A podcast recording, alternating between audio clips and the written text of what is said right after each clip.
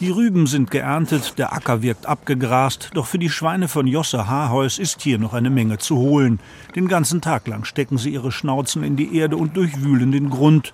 Das sei gut für den Boden und für die Passagiere des Flughafens Schiphol, sagt Haarheus. Die Schweine sollen nämlich Wildgänse und andere Vögel von den benachbarten Rollbahnen fernhalten.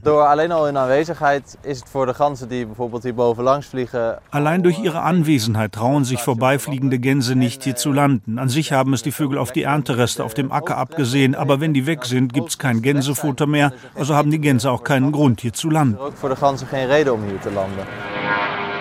Wenn eine Gans im Triebwerk einer Boeing landet, ist das für gewöhnlich schlimmer für den Vogel als für das Flugzeug. Doch solche Kollisionen könnten auch den Flugbetrieb durchaus beeinträchtigen, sagt Flughafensprecherin Willemaike Costa. Eh, Es passiert hin und wieder, dass ein Flugzeug mit einem Vogel kollidiert. In der Regel geht das gut aus, aber es kommt vor, dass eine Maschine zurück nach Schiphol muss zur Kontrolle oder Reparatur. Und das ist ärgerlich für die Passagiere und für die Fluggesellschaft.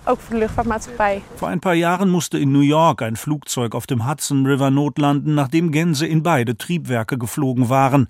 Ein seltener Extremfall, aber solche Dinge kommen vor, sagt Willemaike Costa. Deshalb hat der Airport Schiphol eigens Bodenpersonal eingestellt, das die ungebetenen Flugobjekte vertreiben soll. Wir haben 20 Kollegen, die 24 Stunden am Tag damit beschäftigt sind, Vögel zu verjagen, beispielsweise mit speziellen Geräuschen, die die Tiere erschrecken, oder mit einem grünen Laserstrahl, der die Vögel verjagt. Und jetzt untersuchen wir, ob die Schweine auch einen Beitrag dazu leisten können. Für Josse Haarheus ist das gar keine Frage. Der 24-Jährige ist schon jetzt davon überzeugt, dass seine Schweine als lebende Vogelscheuchen ganze Arbeit leisten. Wie man sieht, verjagen die Schweine die Vögel. Es sind fast keine Gänse zu sehen. Also ich würde sagen, es funktioniert. Die Schweine sind satt, der Boden ist sorgsam umgepflügt und die Gänse machen einen großen Bogen um den Rübenacker. Für Josse und sein grunzendes Team ein guter Grund, zufrieden nach Hause zu gehen. Komm, Jungs, komm!